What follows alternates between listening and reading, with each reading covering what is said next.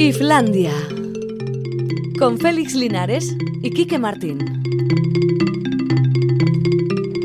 Arracha León, ahora son las 4 y 6 minutos de la tarde. Esto es Islandia, estás en Radio Euskadi, así que te vas a encontrar con Quique Martín, con Félix Linares, con Alberto Zubeldia y con Maitane Bujedo, que debuta hoy en el programa.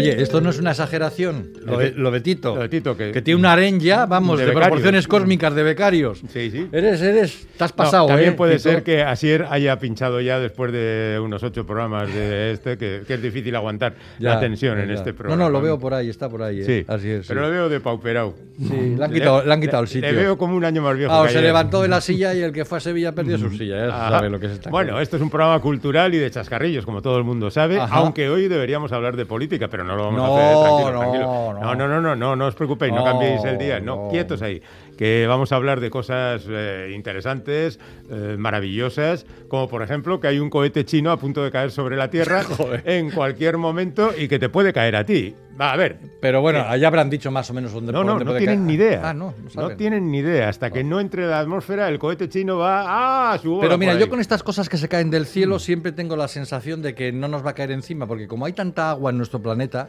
es lo normal es por la ley de probabilidades que caiga en algún Eh, océano. Esto, querido amigo, Eh, eh. es como lo de la lotería. no te suele caer nunca el gordo, pero Claro. hay a quien le cae. Sí, también es verdad. O sea que es no verdad. es que quiera ponerme catastrofista. En fin. A este ya no hay manera de mandar ahí arriba a Bruce Willis, a Jason Statham y a The Rock. O sea que este caiga donde caiga. Ya. Hay una novela muy buena, Catástrofe en el espacio. Al Ata- final cae. Oh, oh, Oh, tremendo, tremendo. tremendo, bueno, sí, vale. bueno, Vale. por asustaros un poquito. Oye, ¿me dejas dar un, un soriona gigantesco? Sí, sí, hombre, por favor. Bueno, vamos a dar un sonido gigantesco a la compañía Mater Guipuzcoana Teatro Estudio de San Sebastián, porque va a recibir el premio más de carácter social, uno de los grandes premios teatrales que hay en el Estado español, Y por aquí su no hay trabajo. tensión porque ya No, está adjudicado. Ya se sabe, ya está adjudicado. Eh, por su trabajo desde que fue fundada al Loro en 1965 en los bajos de la parroquia del Antiguo por el gran Manolo Gómez, que a sus och- 83 años sigue al pie del cañón. Alguna vez hemos hablado con Manolo Sí. y está el hombre, vamos, exultante con sus cosas de teatro. Bueno, y ahora con el premio ni te cuento. Mm. Mo- 60, más de 60 montajes, un buen número de premios, distinciones, participaciones en iniciativas de carácter social. La verdad es que es un premio de esos que, que dices que, que es muy merecido. Además, mira, va, va- va a quedar bonito porque el premio se lo van a entregar en la gala que se va a celebrar en el Arriaga el 4 de octubre. Claro, en la entrega de los Claro, premios, los premios Max. Sí, o sea claro, que, claro. vamos, todo queda como un poco en casa. Ujú. Enhorabuena, Manolo, enhorabuena a toda la gente de Teatro Estudio de San Sebastián. De verdad A ver, sí. a ver un poco, un poco de orden. ver, digo, la- los mensajes en el WhatsApp. A ver. Que ya sabéis que es el 688-840-840. ¿Qué ha pasado esta vez? Puestos a pedir que caiga el satélite chino encima del Ayuso. Desde el cariño, ¿eh? A ver, que hay gente alrededor de Ayuso. Claro, claro. Bueno, algún día que suba a la Sierra de Gredos o así, ¿no? Ella A sola. la Sierra de Gredos, Pues no viste el spot aquel que, en la que andaba corriendo sola por Madrid y le saludaba a todo el mundo y tal. ese. Igual aprovechando cuando pase por alguno de esos parques que tiene Madrid. He estado viendo poco eh, eh, esto. Pero, pero ¿qué estamos diciendo? ¡Qué barbaridad! Claro, que ya te estás metiendo otra vez Claro, en- Y no, y que le caiga un cohete a una señora encima. Sí, no, sí. hombre, no. Por Va, favor. ¿Qué será no. lo siguiente? Claro. Eh, que caiga encima de la casa de mi vecino, al que le tengo manía. Pues no, Pues no, no, no, tampoco no, es no. plan. No, no es plan, no es plan. Bueno, ¿cómo está la cosa? Fijaos Mm. que ya sabéis que en Estados Unidos, para convencer a tanto negacionista, pues les daban cervezas para, Para que si fuera te- si a te ponerse ibas la a vacuna. vacunar. Claro. Pues no ha sido suficiente. Ah, Ahora te dan cervezas, te dan donuts y te dan marihuana.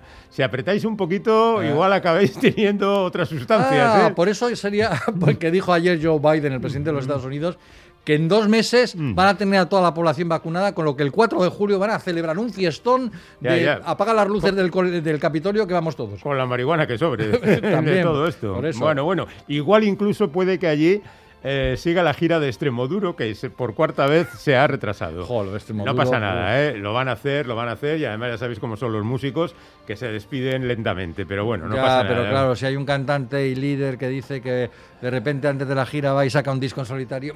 Ah, no pero, qué- sé. pero, pero a ver, a ver, a ver, ¿qué, clase de disco? No, no es que quiera yo discutir la creatividad de Robin Iniesta, ¿eh?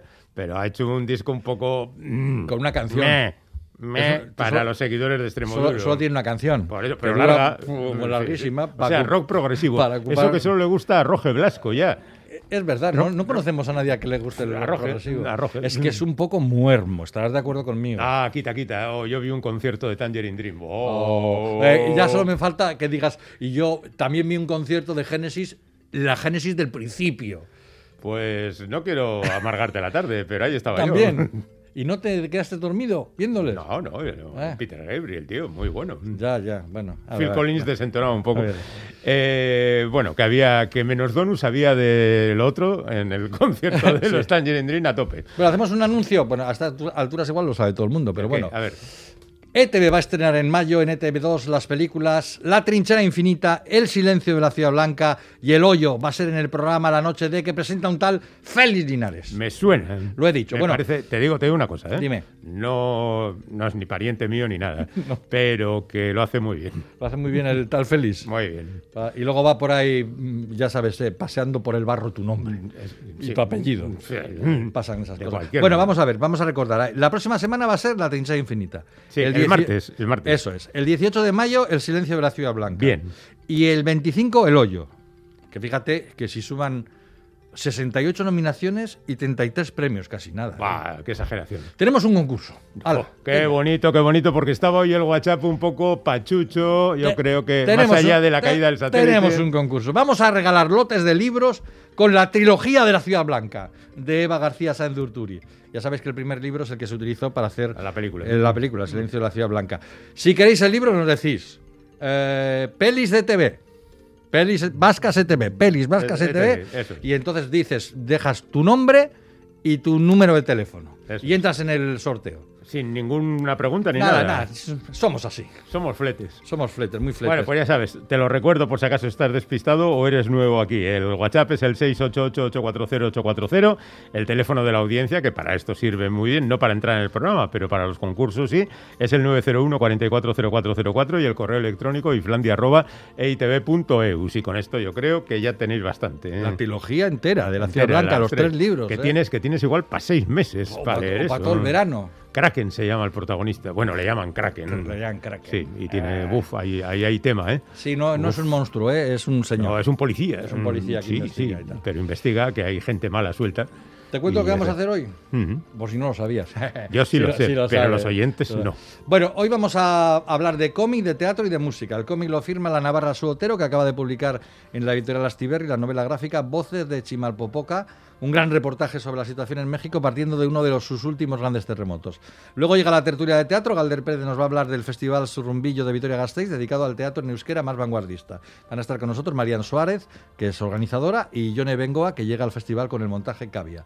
Y terminaremos en los territorios musicales de Javier Corral Jerry, que llega con novedades de Euskal Herria, pues como todos los miércoles. Vale, vale.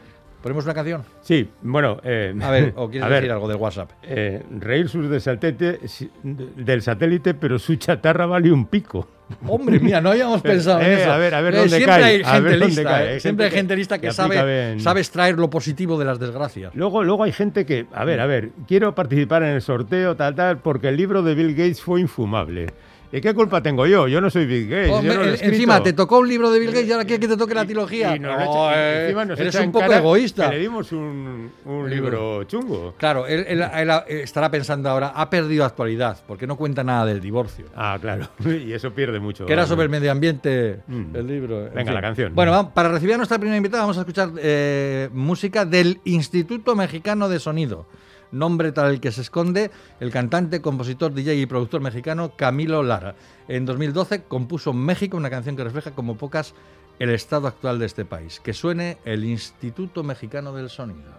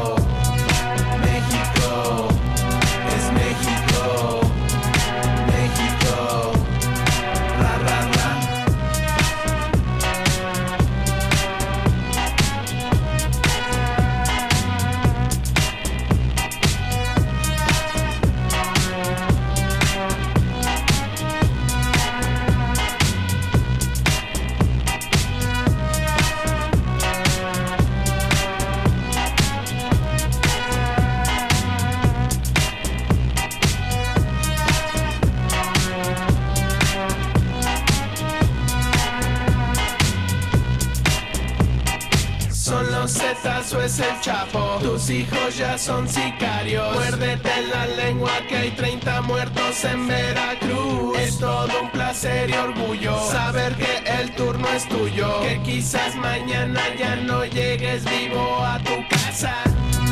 México México México México. México, México, México. La visión que da de este país el Instituto Mexicano del Sonido. Vamos ahora con otra visión de México, la que da en su cómic La Navarra Su Otero, una novela gráfica titulada Voces de Chimalpopoca, publicado, publicada por Astiberri. Un gran reportaje gráfico al estilo de los de Joe Sacco, que parte del terremoto que afectó gravemente a la Ciudad de México en 2017. Un terremoto que se produjo el día del 32 aniversario del catastrófico seísmo de 1985, que oficialmente mató a 3.192 personas y extraoficialmente, según diferentes organizadores, a unas 20.000 personas. Su Otero, que está muy ligada a México, estaba en la capital en 2017 y pudo comprobar el desastre de primera mano en la colonia obrera donde se produjo el derrumbe de un edificio situado entre las calles Bolívar y Chimalpopoca. De ahí el título del cómic. En ese edificio presuntamente había una fábrica textil con muchos trabajadores en la ilegalidad que podían estar bajo los escombros. Fueron días de locura, agitación y mucha solidaridad que se recogen en esta obra estupenda. Su Otero, Arrachaldeón. Arrachaldeón, Bienvenida a Es que Islandia. Ricasco, es que ricasco. Muchas, gracias. por la invitación. Ay, muchas gracias a ti por estar con nosotros. Oye, la primera cuestión es evidente. Eh, ¿Nos puedes aclarar qué es lo que te liga a México? A ver. bueno, hay una historia larga y complicada que quizá algún día se convertirá en su propio cómic. Pero bueno, yo, aunque yo no soy mexicana, eh, mi madre sí pasó una buena parte de su infancia allá, creció allí. Entonces, la influencia de México eh, en nuestra casa, en nuestra familia, yo tengo familiares también que son vasco-mexicanos, entonces tenemos una cercanía bastante grande, ¿no? Pero bueno, a ti te pilló justamente este terremoto cuando tú Sí. estabas en 2017 allí. ¿Qué, qué estabas haciendo exactamente? Sí, ese fue mi segundo viaje. Yo la primera vez fui, eh, pues, eh, por razones de estudio, estuve estudiando en la universidad de allá. Eh, y ya el segundo viaje fue, pues, para volver a estar con las personas que yo conocí ahí, eh, para seguir participando de algunos proyectos y demás, ¿no? Como para reconectar eh, con toda la vida que yo había tenido en la ciudad. Y nada, duró dos semanas.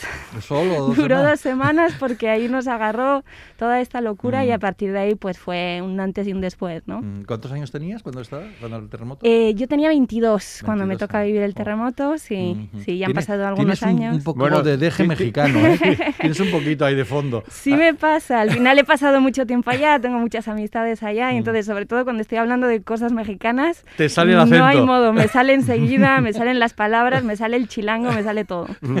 Bueno, me habéis tenido callado aquí un poco, enseguida saco cuentas, tienes 25 años ahora. Eh, 26 he cumplido hace poco, casi. poco. bueno, ¿y, y, y por qué te has puesto a hacer este trabajo, este gran reportaje en forma de novela gráfica? Mm. Bueno, esto es curioso porque este, el mismo día en el que vivimos el terremoto, yo estaba trabajando en otro proyecto de un guion para novela gráfica, Ujú. eh, que cuando ocurrió todo esto, pues eh, evidentemente se quedó en pausa.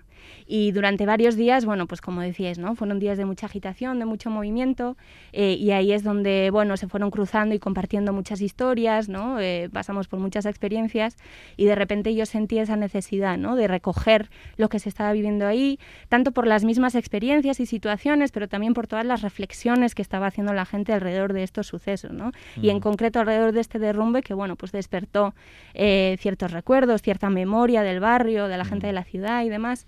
Eh, y entonces había como, había un ambiente de, de pensar mucho en términos de la, de, de la memoria colectiva, ¿no? Y de, y de analizar... Eh, Mm, hacer estos, encontrar estos paralelismos también, ¿no? Entre lo que pasó en el 85 y en el 2017. Al final, especialmente, hubiera pasado de todas maneras, pero el hecho de que hubiera esa coincidencia de fechas que ya lo lleva como a un lugar casi místico, ¿no? Bueno, de hecho, mucha gente lo llevó, lo llevó a ese lugar. Sí, como lo cuentas en el Este, cómic también. sí. Sí, sí, sí.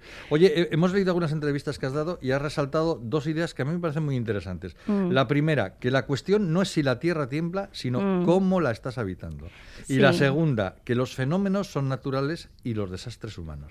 Sí, esta segunda es eh, casi un eslogan, ¿no? Es algo que se repitió eh, mucho en la ciudad, en todas las movilizaciones, eh, em, en todos los espacios de reflexión al respecto de lo que estaba ocurriendo, ¿no? Porque al final, y, y siento que también la razón de empezar con este proyecto tiene que ver con eso, ¿no? Eh, Muchas veces pensamos en esto que se llama desastres naturales de manera muy plana, ¿no? Como hay una tragedia, eh, ocurre algo inevitable que está más allá de, de, ¿no? de toda intención, que es la naturaleza, que ocurre algo y entonces eso provoca una tragedia. Bueno, en realidad están ocurriendo un montón de cosas alrededor de eso, ¿no? Que son previas y posteriores al, al momento mismo de este fenómeno, ¿no? Al final, si estás pensando en un territorio que tiene actividad sísmica, como es México y como son muchísimos otros lugares del mundo, eh, pues al final eh, eso es algo que hay que tener en cuenta a la hora de habitar ese territorio, ¿no? Entonces, si eso provoca una catástrofe de las dimensiones que provocó en el 85 y de nuevo en el 2017, eh, algo no se está planteando bien, ¿no? De cómo se está habitando ese territorio, Claro, qué tipo de y- urbanismo. Y, algunos cómo son más culpables que otros, ¿no? Claro. También, también, por supuesto. Hay gente que tiene mucho más poder de decisión a la hora de decidir eh, cómo se construye ese urbanismo, cómo se construyen los edificios, eh, qué, qué se prioriza, ¿no? Porque al final aquí también hay una cuestión de, y por eso yo me enfoco también en este derrumbe en concreto. Estamos hablando de una fábrica, estamos hablando de un- lugar donde trabaja mucha gente, algunas de manera irregular, ¿no? Bueno, pues eh, sabemos que hay ciertas situaciones donde no se prioriza la vida igual que en otras. Mm, Bueno, eh, como en este programa tenemos soluciones para todo, pues por si no se les había ocurrido, que llamen a los japoneses, que Sí, parece que lo tienen eso bastante ¿verdad? ya evolucionado. Bastante más estudiados. Por ejemplo, por Bueno. ejemplo, Bueno, no sabemos exactamente lo que pasó en el terremoto del 85, pero está claro Mm. que en este último se intentó dar carpetazo a todo prácticamente en días, sin realizar una búsqueda exhaustiva de posibles supervivientes, Mm. haciéndolo todo rápidamente como queriendo pasar página, ¿no? Sí. Haciendo incluso que las excavadoras pasaran por encima de los escombros. Que, Sí, mm, sí, esto generó eh, mucho malestar, mucho rechazo y mucho enfado en la gente, ¿no?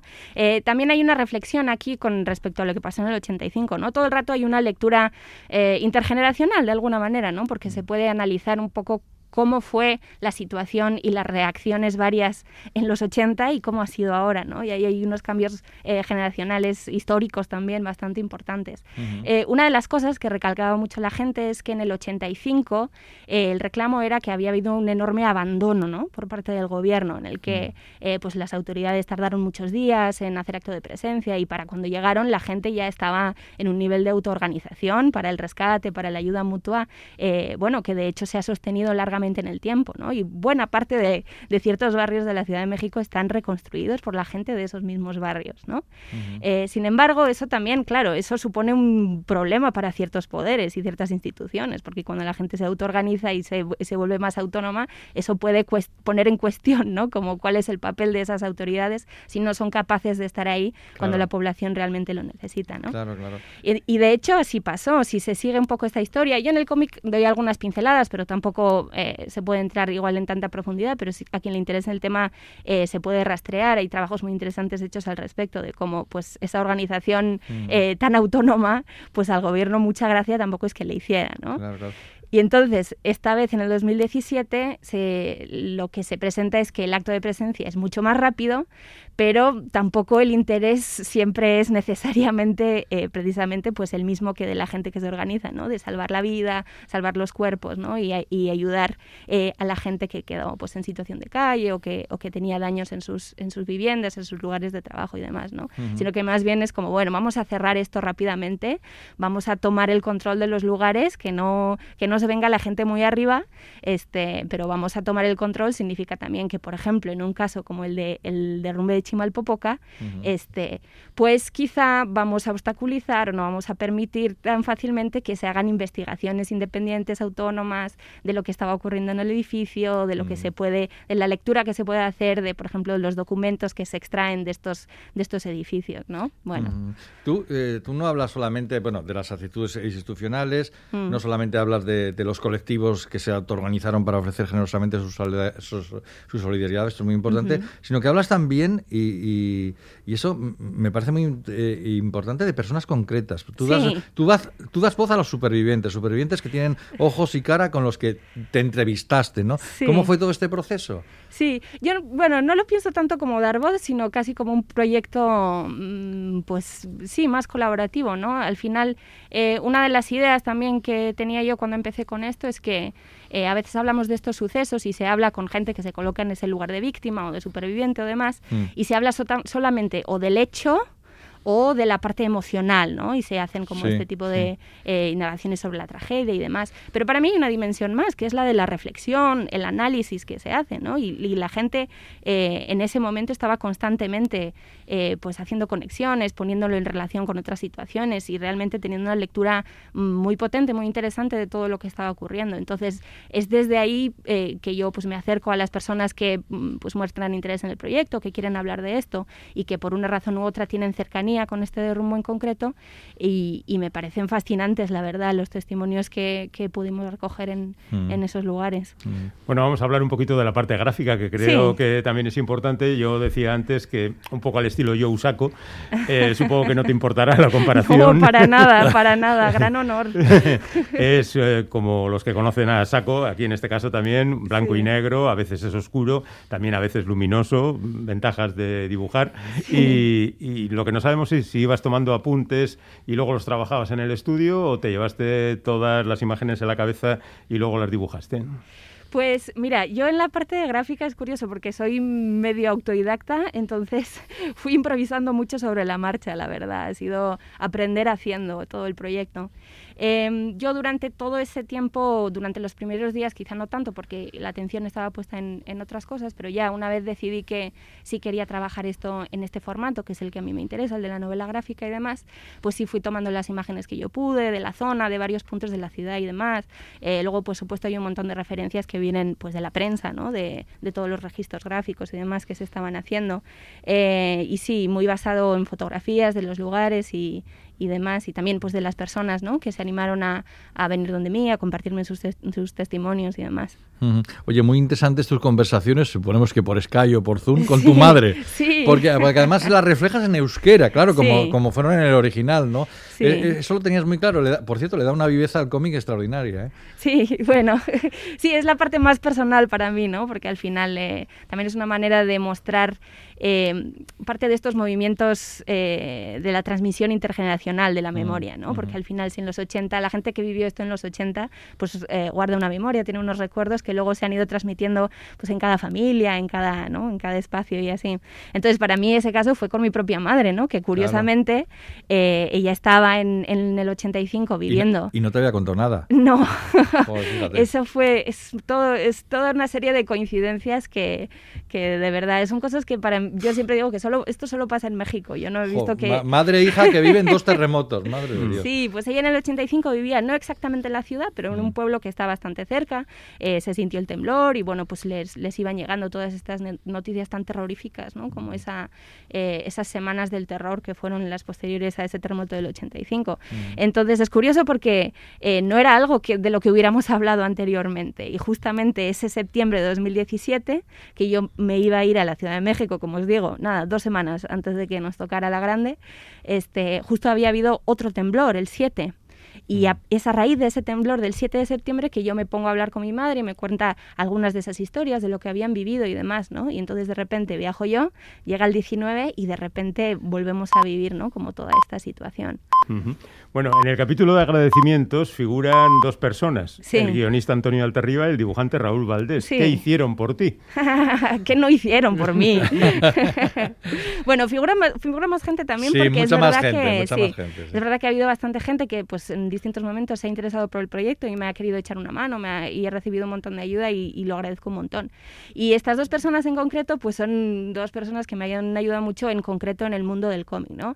Eh, Antonio Altarriba lo conozco yo mm, me- desde hace media vida mía, porque yo empecé, yo con el cómic empecé con unos concursos que se hacían aquí en Vitoria y él era parte del jurado. Y es desde entonces que ya pues, eh, nos encontramos ya en el mundillo del cómic y él me, de- cuando vio mi trabajo me, me animó un montón a que siguiera, a que, bueno, básicamente me dijo que yo tenía que dedicarme a esto. Yo dije, bueno, si lo dice Antonio Altarriba, Hombre, será que, será que hay que hacerlo. palabras mayores. Sí, y pues desde entonces ha sido, bueno, un apoyo espectacular, ha leído todos mis borradores, todos los, todas las ideas que yo iba eh, anotando, apuntando mientras iba construyendo el guion, pues él me, me ha hecho un montón de revisiones, me ha dado un montón de recomendaciones, etcétera. Entonces ha sido una persona que me ha apoyado muchísimo. Y de hecho mañana, que vamos a estar presentando el libro lo- Gasteiz, Sí, lo íbamos a decir a las 7 de la tarde en Suroa. eso es, eso Sí. es.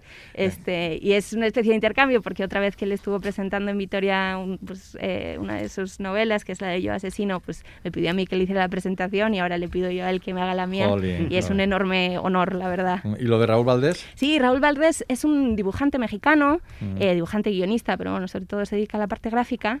eh, y yo me lo encontré porque él justamente estaba trabajando un proyecto que tenía que ver con las costureras del 85, ¿no? que uno de Ah, los, eh, bueno, uno de los conflictos así que luego tuvieron más continuidad eh, después del terremoto del 85 fue la movilización de las costureras, de la que se habla bastante en la novela porque También, es importante sí, sí. justo en ese barrio, justo en esa zona, justo con esas características, ¿no? De la fábrica, de las mujeres, de la irregularidad, la corrupción, etcétera. Y él estaba trabajando en un proyecto que tenía que ver con la historia de estas costureras y ahí nos, nos pusieron en contacto y pues me ha ayudado mucho a desarrollar la parte gráfica, ¿no? Es de estas Mm. personas que tienen su casa completamente cubierta de cómics. Entonces yo iba y me decía, ah, mira, igual puedes tomar esto de referencia y me- iba buscando entre sus volúmenes y me prestaba uno, el otro y Ay, así. qué majo. Sí, sí, sí, sí. Oye, ¿tienes ganas de volver a México? Muchísimas, Ah. muchísimas. De hecho, tenía planeado volver hace tiempo, Mm. pero pues la Claro, la situación... pandemia. Mm. Sí, la situación no lo ha permitido, no está de nuestro lado, así que va a haber que tener un poco de paciencia para volver a hacer ese tipo de viajes. Mm. Bueno, de momento aquí tienen el libro que acaba de aparecer y que, como nos acaba de contar la propia Su, mañana mismo se presentará en Gasteiz y, bueno, pues habrá que presentarlo en otros sitios. Voces de Chimalpopoca. Eh, supongo que estás trabajando ya en algo, ¿no? Sí, poco a poco, pero con calma, tampoco Ah, sin apresurarme. Y, sin- y sin decirlo mucho, porque no, No. vaya a ser que se malogre ese tipo de cosas. Su Otero, gracias por estar con nosotros. Muchas gracias a Un placer muy grande. Besos. Igualmente, Agur, agur. agur.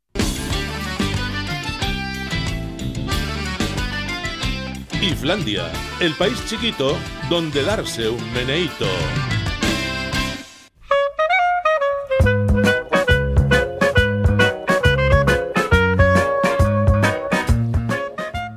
Nos toca irnos al teatro también porque cada dos semanas aparece por aquí Galder Pérez, así como salido de la niebla, pim pam pam pam, y se sienta y dice, quiero hablar. Galder Pérez, ¿qué tal? Hola, quiero hablar. Muy bien. ¿Qué tal vosotros? Bien, muy bien. Voy a hablar y aparte, em, bueno, vamos a hablar de un festival de artes Un festival, escénicas. qué bonito. Qué Hablar de festivales, ¿verdad? Hablar de festivales. otra vez. Festivales que, claro, que el año pasado pues vivieron malas épocas. Decir, eh, antes de irnos a Gasteiz, que el festival protagonista está en la capital alavesa, que mañana en Bilbao comienza la tercera edición de Lautan Iru, Ancherki Chiquia Festival Andía, gran festival de teatro pequeño.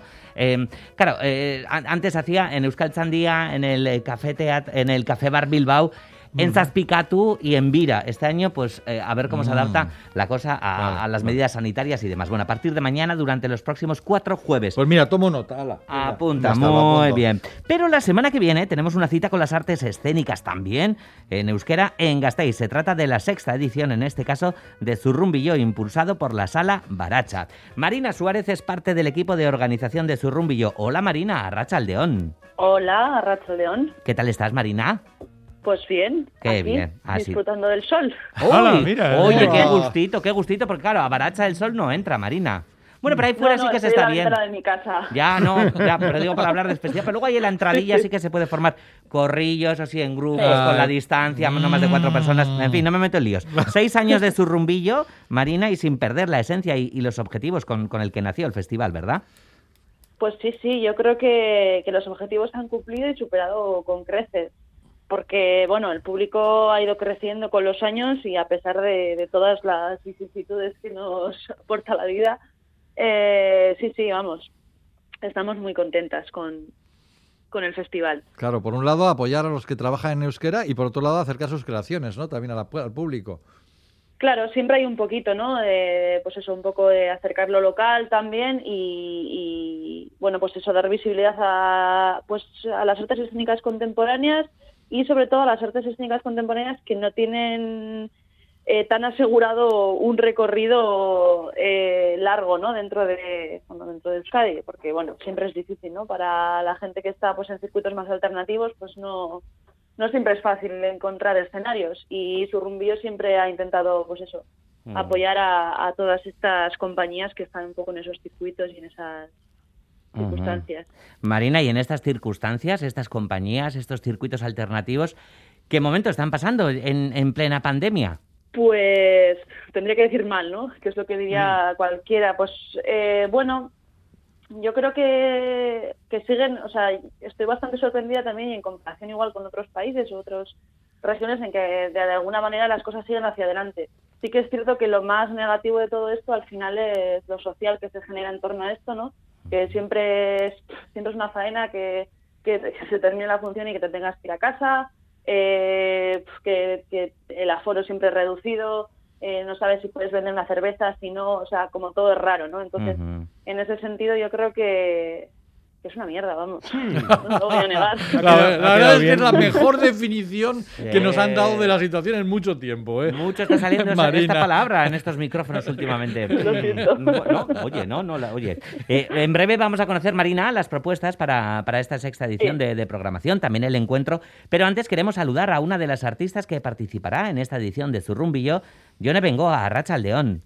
A Racha León, ¿qué tal? Bueno, que supone eh, para una creadora como tú participar en Zurrumbillo y el hecho además de que existan este tipo de encuentros precisamente en tu propia ciudad. Pues para mí la verdad es que participar en esta edición de Surrumbillo es algo muy especial, me hace muchísima ilusión, porque me parece que lo que se genera ¿no? en un festival como Surrumbillo es una oportunidad muy grande y aparte un ambiente muy familiar en el que a la vez puedes exponer tu trabajo en un entorno de seguridad, sabiendo que, que siempre son bien recibidas las propuestas ¿no? que se hacen, porque es para lo que se trabaja al final, crear ese espacio en el que sea un encuentro de gente que tiene ganas de compartir su trabajo con gente que tiene ganas de recibirlo y para mí la verdad es que es, es muy especial. Oye, eh, como, como gasteiztarra, ¿qué es para ti el espacio Baracha? Pues un oasis, porque al final, sí, es verdad, porque Vitoria al final es, es pequeño, ¿no? Entonces las oportunidades escénicas que hay están muy limitadas y un espacio como Baracha que apuesta por, por igual un teatro menos convencional, ¿no? O da lugar a algo que igual en otros, en otros espacios tiene menos acogida, me parece que es muy importante que se generen este tipo de espacios en ciudades sobre todo pequeñas, ¿no? Que en las ciudades grandes siempre hay más, más oportunidad de encontrar la variedad, pero un espacio como Baracha es en Gasteiz algo necesario. Bueno, eh, tú presentas una obra de teatro documental. Ya sé que se, está puesto, se ha puesto de moda últimamente, ¿no? Sí, Pero parece. claro, ti- tiene una complicación adicional, que tienes que encontrar una buena historia y basarte y fijarte en ella y hacer lo que puedas. En concreto, ¿de qué va lo tuyo? Pues en, en mi pieza hablo de las vivencias y de las experiencias de vida de mujeres que vinieron a Vitoria a trabajar en la década de los años 60. Básicamente, así resumido Ujú. rápidamente, partiendo de sus experiencias, es desde donde han nacido luego los textos y las historias que se cuentan en la pieza. Ujú. Eh, y en la creación también han participado, ¿no? Más artistas gasteiztarras, ¿no, Yone? En la creación he tenido la colaboración de Marina, con la que estamos Ah, hablando vale. ahora también. Hola Marina, ¿qué tal estás? Hola, bueno, pues, perdón, pues saludamos a Marina Suárez, que también participa en Cabía, el proyecto de Yone Bengoa. Marina, ¿qué tal? Arracha al León. A Racha León, pues Ah. aquí tomando el sol. Ah, bueno, pero claro, en Baracha no, pero bueno. Igual que la otra Marina, fíjate. bueno, ¿qué- co- ¿cómo ha sido tu participación en este en Hombre, este me estáis dando pie a decir... "Pe, pe, pe, pe, pe". Calma. Vale, vale. Marina, ¿cómo ha sido tu participación en este Cavia? Pues nada, un poquito de autobombo vamos a hacer. Eh, bueno, pues la colaboración ha sido un gustazo absoluto porque, bueno, ha sido un proceso bastante intenso en el que hemos- nos hemos juntado mucho y, y, bueno, ha sido una gozada trabajar con Jones, que ha sido, realmente es la primera vez que hace una pieza de ella en solitario y también ha sido un gustazo trabajar con Hanna que bueno, que sí que vengo trabajando con ella en los últimos años y así, pero nunca nos habíamos metido en este plan de, de mirada externa, de codirección. Entonces, pues, pues un gustazo, la verdad. y, y a ver, y con ganas también de ver el resultado con el público y al final es como la última mirada, ¿no? Claro, Yone, porque un festival como este lo que permite, hombre, antes lo permitía más que ahora, ¿no? Pero permite eh, eh, establecer ese contacto con, con otros creadores, con la gente, que te cuente un poco, ¿no? Aunque, aunque ya sabemos que está un poco limitado, ¿no? Pero bueno. Sí, pero sí, como ese, como decía Marina, ¿no? Esa última mirada, ese probar ya lo que es la, el material de verdad, ¿no? Porque al final cuando ya lo pruebas con, con el público puedes, puedes ver cómo lo recibe, puedes ver que funciona, que no funciona y ahí es como un poco la evaluación del Mm. proceso, digamos. Claro, y más hablando de, de protagonistas de, de la propia ciudad, suponemos. Bueno, Claro. eh, Cabía se podrá ver eh, el sábado, el sábado por la tarde, el próximo sábado. Pero Marina, la programación empieza eh, el viernes, el 14 de mayo, a las 7 con Porno versus Afrodita de Bene també.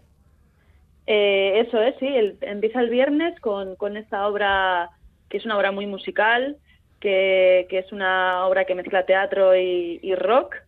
Y, y bueno, pues eh, es eh, eh, eh, Patricia Urrutia, que es un poco como la, la representante y la, la, la dueña y señora de esta compañía, ¿no? y, y, y también la actriz, además de Juanjo Otero y John Zumelaga. Eh, pues eso será el viernes y Gasteiztar Rayón también, ¿verdad? sí, sí. Y, Sí, que además suele, eh, ya suele aparecer por ahí por la sala barata también. Al final, pues eso, que todos nos acabamos conociendo. Y otra cosa que tiene guay su rumbillo no es eso, que al final, pues esa red que se crea entre artistas de, de todo Euskal Herria, pues es súper interesante, ¿no? Bueno, esto están- viernes. ¿El sábado qué hay? Sí, el sábado eh, pues estará Cabía, Cabía, con- eh, vale. John está haciendo Cabía en Work in Progress y luego está eh, Jonander Urresti con otra pieza documental también eh, que se llama Tribis, Baserri Galdue, que él también habla un poco de las, eh, bueno, a través del Baserri de su familia, pues un poco sobre, pues sobre el tema de un, de un Baserri abandonado y todas las memorias de su familia. ¿Y el domingo? Y, y el domingo pues estará por un lado eh, Isia Rozas con Ivonne RG, que van a hacer una lectura eh, experimental que se llama Unisono. Ah, sí, lo, de, lo del famoso poema de Isías Rozas en prácticamente una línea, ¿no? Eso que, que ha hecho, que nos, Sí. estuvo, que nos estuvo contando aquí hace, hace un tiempo. Ah, vale. Sí, sí, sí. Eh, yo tampoco es que tenga mucha información, Sí, ¿eh? que no. ya ha colaborado con, con, con mucha gente, con Ana Legardón, con Ivonne. RG, Musego y tal. Y en esta ocasión viene, o sea, creo como que tiene bastantes versiones, pero Eso esta es, vez va a ser es. solo con El texto es el mismo y luego la- Sí. la- el fondo musical es distinto según el, el espectáculo. sí. Yo he podido ver eh, una- la, la pieza de con Isiar e Ivonne y, y es, una, es una maravilla. Es una maravilla. Que se completa con músculo, ¿verdad? Eso es. Y músculo, bueno, de hecho, lo- los dos del, dom- eh, del domingo no son la primera vez que están en Zurrumillo. Eh, músculo también sería la segunda vez que nos, que nos visita.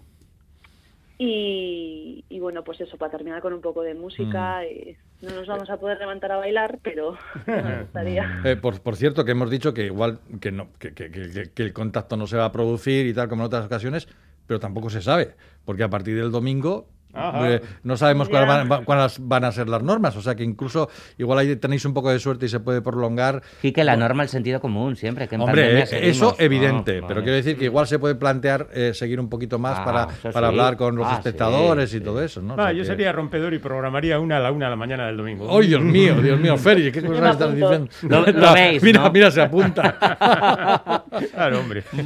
Que habrá también un encuentro, por cierto, que es parte importante de, del festival, el encuentro Belaunaldi Berriak eta Etorkizunak, algo así como Nuevas Generaciones y Futuro, eh, que será en este caso no en Barachas, eh, sino en Noianeder, que lo organizáis, ¿no? Junto a EASE, a Euskal Herriko Antzerkizale Elkartea.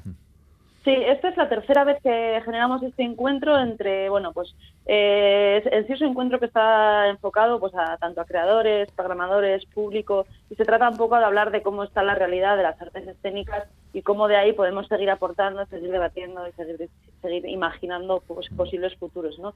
Y sí que está un poco relacionada al hilo del, del libro que, que editamos, eh, que publicamos el año pasado, eh, Evidente Agara, en el que varios artistas pues daban su visión sobre futuras o como utopías posibles dentro del mundo de las artes escénicas y un poco en ese en ese hildo, ¿no? En esa vía de, de, de- de imaginar un futuro, pues está en este encuentro, pues eh, se va a contar con gente joven que, que pretende un poco, pues eso, poner en poner en- sobre la mesa ciertos temas que nos conciernen a todos y a, y a Mm. ver qué a ver hacia dónde podemos ir, ¿no? También nuestros oyentes empiezan a desatarse. ¿Qué? El domingo incluso sería sin límite de aforos, etcétera. No, Eh, eh, tranquilos, todos, tranquilos, tranquilos. que todavía no sabemos nada. Eso Si es que, Félix, enciendes la mecha y se lía una, compañero. No, vamos a Vamos. decirlo claramente, el que ha encendido la mecha ha sido yo. Es que Kike enciendes la mecha y se lía una, Félix ha compañero. seguido Yo soy entusiasta. poniendo... el- Oye, por cierto, ¿cómo veis a las nuevas generaciones en las artes escénicas eh, en euskera? ¿Hay boom, no hay boom? Marina, ¿cómo está esto? Eh, pues yo creo que sí, yo creo que sí, yo creo que hay gente que está, bueno, pues eh, apareciendo nueva, eh, gente que igual lleva menos tiempo, pero que también está cogiendo ya marcha. Y, y se vio muy bien el año pasado también con, bueno, con, con este libro. Y luego, eh, pues por ejemplo los compañeros de escena de Rentería justamente hicieron el festival del año pasado porque vieron un poco florecer toda esa generación nueva que, que bueno, que está haciendo propuestas interesantes y que, y que está guay, ¿no? Darles ese espacio. Así que yo creo que, que, que está vivo, que está vivo. Mm. Yo creo que la culpa de todo esto la tiene Galder Pérez, que ha dado muy malos ejemplos durante muchos años. El entusiasmo, Antístenes, el entusiasmo. Ay, Marina, Bueno. qué ganas de veros, de estar juntos y de tomar una cerveza y de hablar de teatro. Pero que te Y calles. dale, ya, dale, pero que estáis dando muy mal ejemplo, ahora. Pero cuando se pueda, ¿eh? Ah, bueno, pero lo voy a decir claramente. No, si tengo que estar yo Johnny, ¿a que, el carro. a que estás de acuerdo conmigo, John, en lo que De estoy diciendo? Hombre. Johnny, Ay, Marina. ¿Cómo os ponéis? Eh, Nada, estoy- que estoy vaya quedando, todo estoy quedando yo ahora de, de, de tradicionalista y todo, ¿no? Que vaya todo estupendamente y no Vale, solo este fin de semana, ¿vale? Que vaya siempre muy bien. Hasta la próxima. Agur, Besos. agur. Venga. ¡Viva el entusiasmo! Islandia, el lugar perfecto para hacer lo que te dé la gana.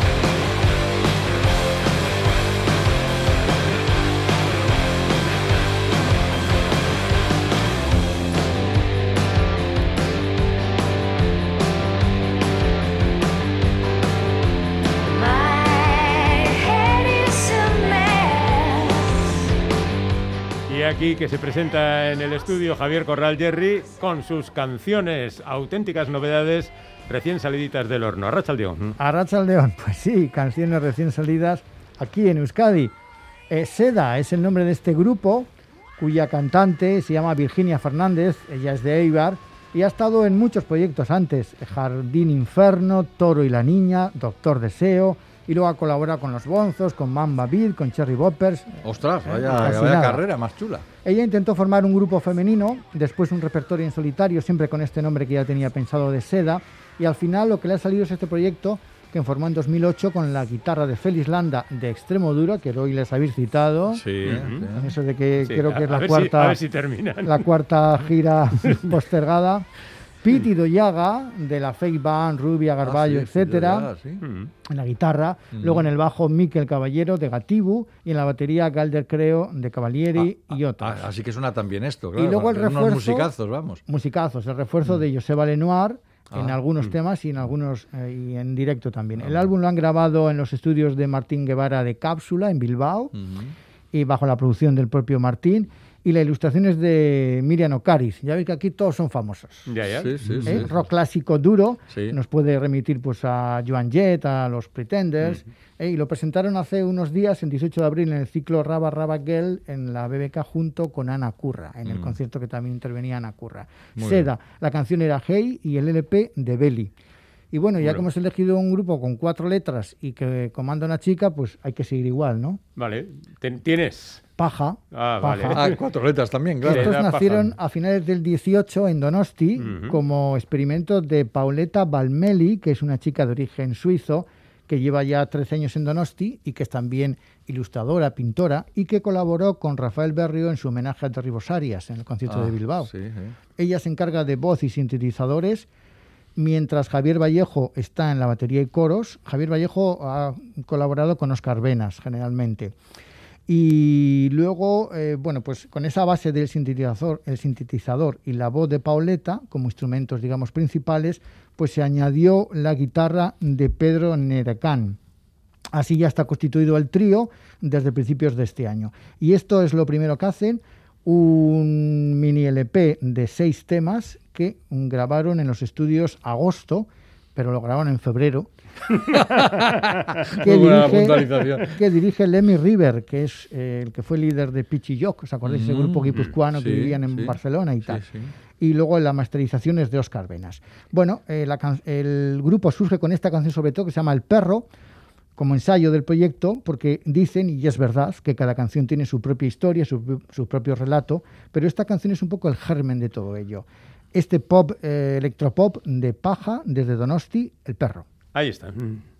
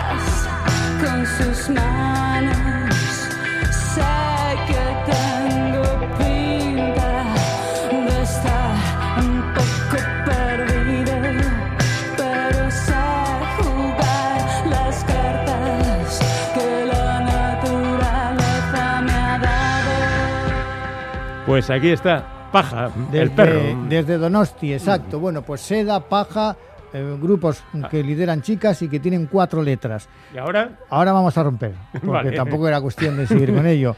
Ahora es un chico y el nombre es muy largo. Gorka Gastambide y su banda que son eh, Chiquicio Cuadrilla. Bueno, Ya ves corto que no es. Esto no es No, corto. eh. ¿eh? No, Pero no cua- cuatro iniciales. No se quedan cuatro. Sí, puede ser G, G, T, Q, K. Exactamente. TK. Tienes TK. razón, Mm. TK. TK. Bueno, pues el LP es homónimo, además, y tú también así. Él es navarro, Gorka Gastambide, y cuenta con una trayectoria bastante amplia, pero siempre un poco en la sombra. Quizás su grupo más conocido en el que ha participado es la Broken Brothers Brass Band de Iruña. Sí. Eh, y luego pues ha trabajado desde, eh, por ejemplo, Adrián Rollo Trío, Ennio Pinillos Quintet, Javier Garayalde y los Sultanes del Swing, en fin, eh, que tiene bastante historia.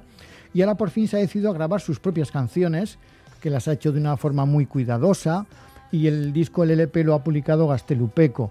Él canta y toca la batería junto a David Gargui, que es guitarra, Quique Arza al bajo y Ramón García al piano, un cuarteto básico en los que a veces se unen también pues otra voz femenina, la de Isea Gastambide, el saxo de Alberto Arteta y otra guitarra a cargo de Raúl Arizaleta. Letras trilingües, generalmente en euskera, pero también alguna en inglés y en castellano, de Amaya Lassa, Ángel Erro, Becker, Gustavo Adolfo Becker, o incluso un discurso de Julio Anguita que ha utilizado para una canción. Qué curioso. mm. Es todo un conglomerado de sonidos que aglutinan jazz, folk, pop, soul, rock. La verdad es que un, un poquito disperso a veces, Su- pero, su- pero suena muy bien. pero ¿eh? Buenas canciones. Y la canción que has escogido además es muy fina. Nisuekin es con la que empieza este disco homónimo de Gorka Gastambide. Bueno, pues con ella nos vamos a quedar para terminar el programa de hoy. Gracias, Jerry, y nos vemos el viernes. Agur. Eh, quiero aprovechar, no obstante, para mm, aclarar una cuestión que nos han preguntado insistentemente algunos oyentes. ¿Cuándo va a caer el satélite? Nada, que es el sábado, que mañana y pasado tranquilos, que, que nosotros hacemos Uf, el o sea que podemos salir dos días tranquilamente. Eso es. Vale. Y luego ya el sábado, que pase lo que pase. Muchas gracias. Hasta mañana. Agur.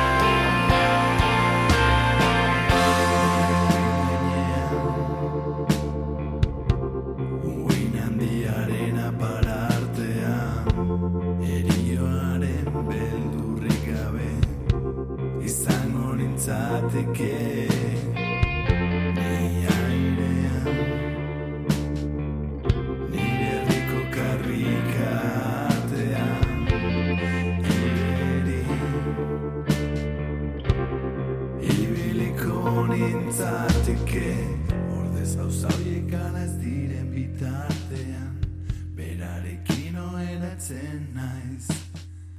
Herri txiki batean bizi naiz. Itxasoa bare da honean igeri egiten dut. Karrik arteko aizea arna sartzeko erabiltzen dut. Espirituak ametxaren zentzua galez